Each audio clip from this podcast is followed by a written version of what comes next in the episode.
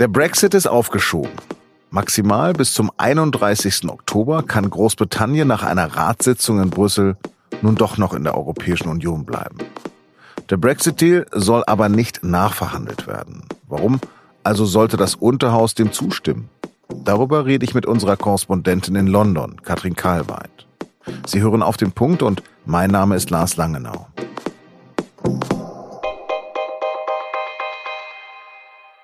Uff. Ein ungeordneter Brexit an diesem Freitag ist kurzfristig abgewendet worden. Und damit auch das Chaos. Die britische Premierministerin Theresa May hat nun bis Halloween, also bis zum 31. Oktober, Luft und Zeit bekommen.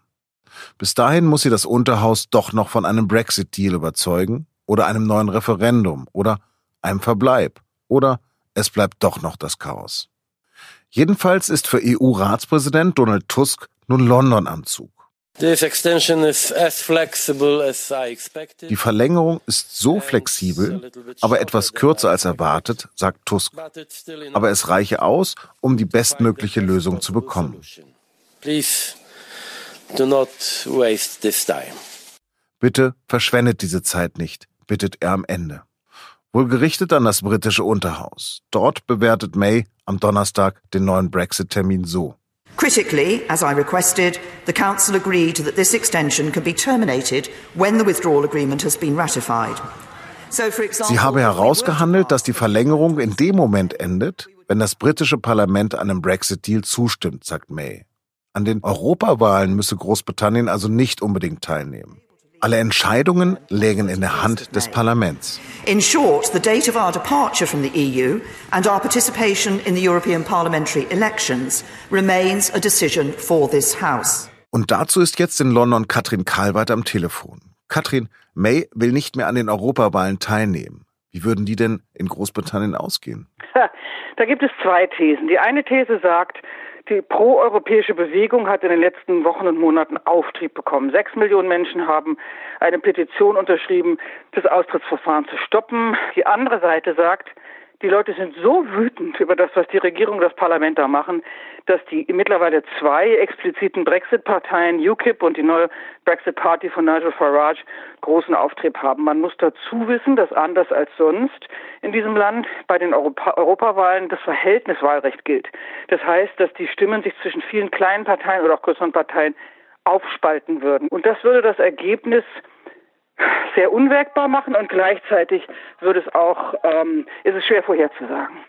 Ähm, ich habe Umfragen gelesen, nach denen Labour gewinnen würde. Was würden die denn anders machen?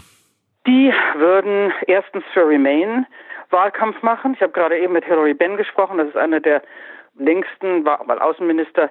Der sagt, wir machen eindeutig Wahlkampf für Remain. Was die anders machen würden danach, ist, also innenpolitisch ist die eine Frage, europapolitisch waren die äh, waren Labour und Tories beide immer offiziell Europaparteien, inoffiziell weniger. Ähm, da gibt es also nicht so große Unterschiede. Wie stehen denn jetzt die Chancen für ein weiteres Referendum? Ähm, vor einem halben Jahr hätte ich noch gesagt, das wird nichts mit dem Referendum. Jetzt sieht das gar nicht so schlecht aus. Es sind ja jetzt zwar nur sechs Monate, die die Briten erstmal haben, allerdings glaubt hier ehrlich gesagt niemand daran, dass es bei den sechs Monaten bleibt. Alle, mit denen ich heute gesprochen habe, sagen, na ja, wir sitzen sowieso im Oktober wieder da. Es ist jetzt erstmal der Druck raus. Alle haben einmal tief ausgeatmet. No Deal ist vom Tisch. Jetzt gehen die äh, Abgeordneten heute Abend erstmal in die Osterferien, dann kommen sie mal ganz gemütlich zurück, dann verhandeln sie neu, dann wird es mit äh, der Einigung zwischen Labour und Tories nichts und dann sitzen die irgendwann im Sommer da und sagen, hm, was nun? Und dann spätestens werden die Befürworter eines zweiten Referendums kommen und sagen, okay, die einzige Lösung aus diesem ganzen Schlamassel ist, dass wir entweder irgendeinen Deal beschließen und den zur Abstimmung stellen beim Volk oder Mays Deal nehmen und ihn zur Abstimmung stellen beim Volk. Und zurzeit ist es eine der ganz wenigen plausiblen Lösungen. Im Guardian steht etwas, dass das Referendum von der Vorbereitungszeit allein ein halbes Jahr dauern würde. Da gibt es ganz unterschiedliche Wahrnehmungen. Die äh, Kampagne, die das Referendum plant und äh, Propaganda dafür macht, es geht, sagt, es geht natürlich viel schneller. Die rechnen mit drei bis vier Monaten, weil sie sagen, wir haben ja schon Kampagnen gemacht, wir haben Referenden gemacht, wir wissen, wie es geht. Das Parlament weiß das. Äh, die Regierung, die ja gegen eine solche zweite Abstimmung ist, sagt, das dauert mindestens ein halbes Jahr und es ist eigentlich gar nicht zu schaffen. Die eigentliche Frage ist aber nicht, wie schnell kann man es schaffen. Ich nehme an, man könnte es in ein wenigen Monaten hinkriegen, wenn es alle wollten, aber es wollen ja eben nicht alle. Und die Frage ist, welche Frage stellt man? Es ist genauso wie beim Brexit, es gibt zehn Antworten und die meisten sagen, naja, äh, entweder May's Deal oder Remain oder No Deal und May's Deal oder Remain oder, oder, oder. Und alleine diese Debatte darüber wird kein Zucker schlecken. Wird das denn noch unter Theresa May passieren oder ist dann schon Boris Johnson Premier? Ja, gute Frage. Also ich hätte ja gewettet, dass sie das nicht durchhält, aber sie steht da und steht da und steht da und hört sich offenbar jede Forderung nach ihrem Rücktritt mit steinernem Gesicht an und bewegt sich nicht und guckt in die andere Richtung. Und das wird sie noch eine Weile durchhalten. Die Tories haben keine legale Möglichkeit, sie wegzukriegen.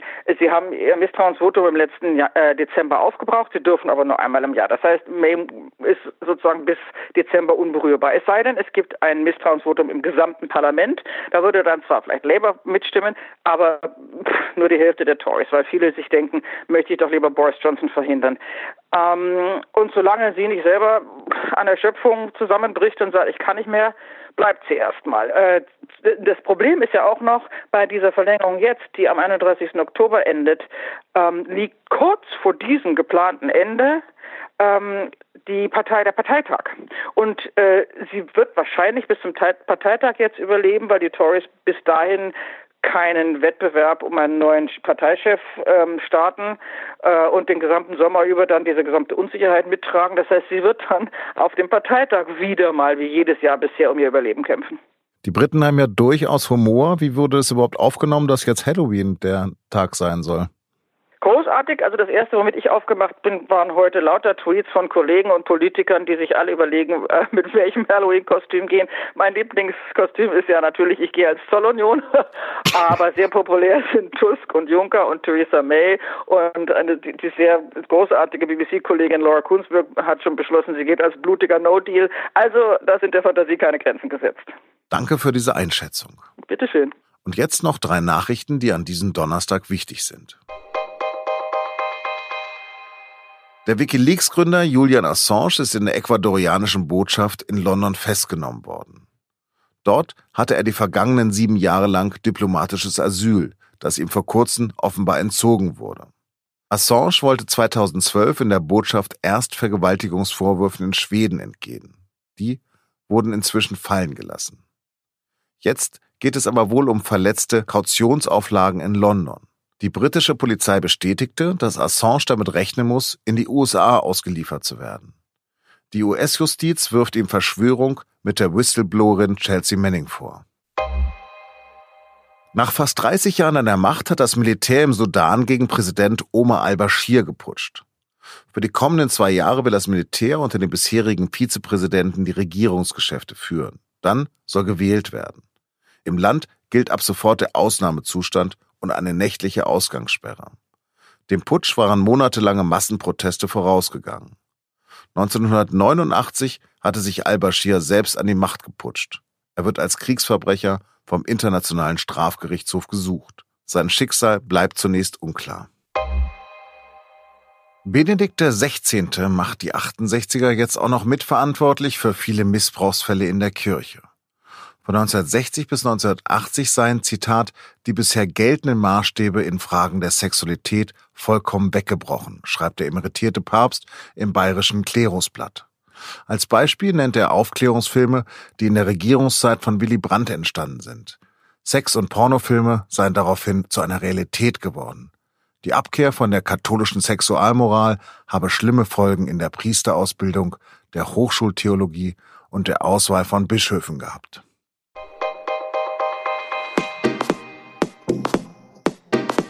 Zum Schluss noch ein Lesetipp. Am Freitag liegt der SZ wie immer das Magazin bei.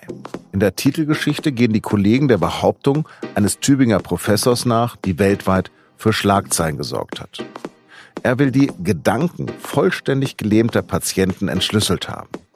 Für viele Menschen war das die letzte Hoffnung, mit ihren Angehörigen zu kommunizieren. Aber jetzt zeigen Recherchen, dass das vermeintliche Wunder nur Wunschdenken und damit ein Skandal ist. Das war auf den Punkt. Redaktionsschluss für diesen Podcast war 16 Uhr. Vielen Dank fürs Zuhören und bleiben Sie uns gewogen.